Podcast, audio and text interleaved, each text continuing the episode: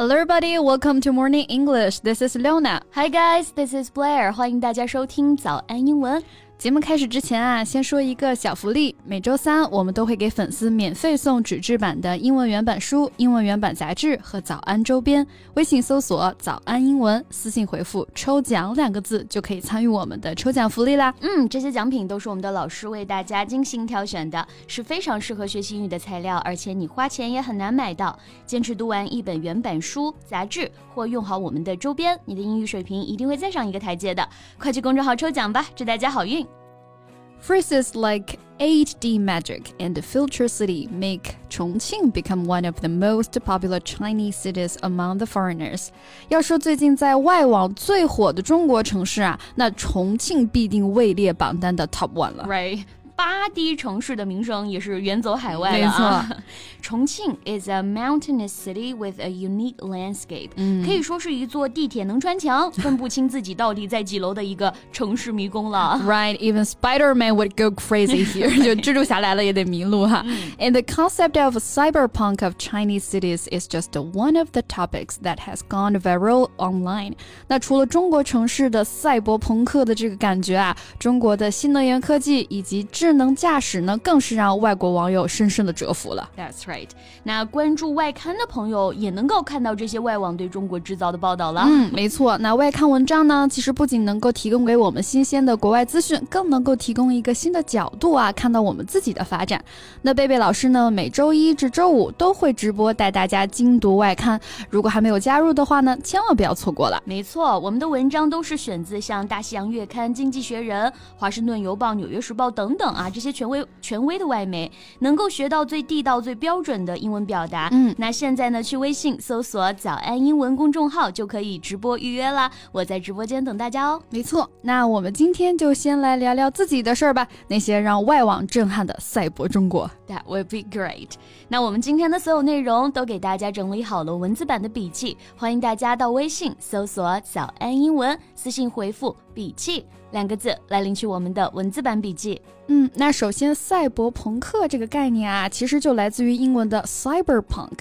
Cyberpunk is a subgenre of science fiction that tends to focus on a combination of low life and high tech featuring futuristic technological and scientific achievements。那这个概念呢，大多都是在描绘未来啊，建立于低端生活与高等科技结合的这个基础之上。Right, much of cyberpunk is rooted in the new wave science fiction movement of the 1960s and 1970s。嗯，赛博朋克在很大程度上呢，根 至于二十世纪六十年代和七十年代的新浪潮科幻运动。现在我们有很多电影啊、游戏啊，都能看到这种。魔幻绚丽的一个视觉效果。Yes, and that's why many directors think that Chongqing is a good place to film.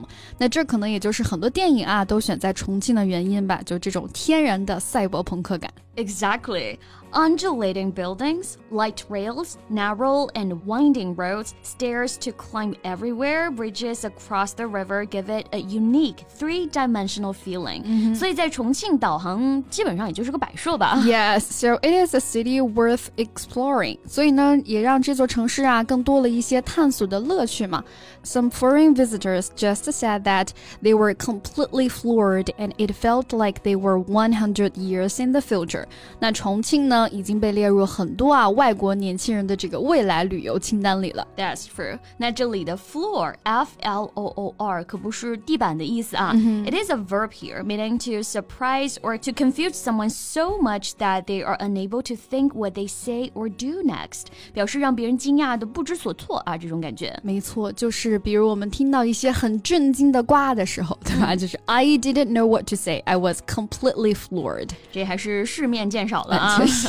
那咱中国让外国人开眼界的也不只是城市了，还有中国的汽车制造的发展。With the rapid development of technologies, China's new energy vehicle industry has witnessed positive progress in recent years。比如咱们的新能源汽车，Right？那新能源汽车啊，我们就可以直接说成 new energy vehicle，可以缩写成 NEV，like electric vehicles。那像现在比较多的就是随处可见的电车了嘛？Yes，China Chinese electric vehicles with sensors, radars, and cameras mounted all over the car are entering global markets. Right. 那我们的车载导航、预知红灯还有几秒结束啊，这种咱中国人人人在用、理所当然的功能啊，这让外国人都看呆了。Mm, they have felt so much behind. And even German car parts maker says it must adapt in order to survive in China. 就连传统的造车强国德国啊，他们的汽车零部件制造商们都 觉得要改变思路啊，必须适应中国的造车趋势才能够生存了。Apart from new energy vehicles, so-called robo-taxis are popping up all over China. 除了新能源啊，我们的无人驾驶技术也是在蓬勃发展。 Yes, it is really cool. And a robo taxi refers to the self driving taxi or driverless taxi. Tech giant Baidu is among the companies testing the self driving taxi service. Robo taxi 由 robot 和 taxi 两个词组合而成的，就是我们说的无人驾驶出租车。嗯，百度呢已经在国内几个城市开始试运营了。没错 And driverless technology is truly becoming a part of our lives. Driver 意思是司机嘛，后面加上一个 less 啊，l e s s 就表示否定，没有司机。Driverless 就是无人驾驶的意思啦。So more driverless vehicles are rolling out in China. 除了百度，还有很多的汽车制造商啊，更是在潜心发展无人驾驶技术。嗯，那无人驾驶啊这个概念，除了可以用 driverless 来表示之外呢，其实也就是汽车自己驾驶嘛，所以我们可以说 self driving。Self-driving vehicles are steadily becoming a reality despite the many obstacles due to be overcome, and they could change our world in some unexpected ways. 尽管啊还不是那么的成熟啊，但的确啊，近些年来无人驾驶的技术呢正在稳步成为我们的社会现实，并且肯定会以我们意想不到的方式来改变我们的生活。 Right. It's key to helping us build the cities of the future, where our reliance and relationship with cars are redefined, lowering carbon emissions and paving the way for more sustainable ways of living. 对于环境保护和安全驾驶呢，都有非常重要的一个促进作用。 That's right，所以这个无人驾驶啊，已经不仅仅是汽车企业之间的竞争了，甚至呢成为了国家之间科学技术的竞争。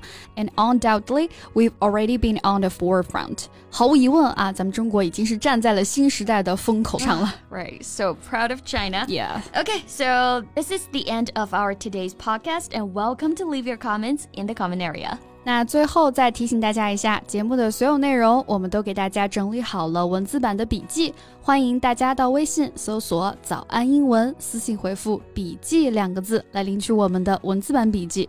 So thank you so much for listening. This is Blair. This is Leona. See you next time. Bye. Bye. This podcast is from Morning English. 学口语就来早安英文。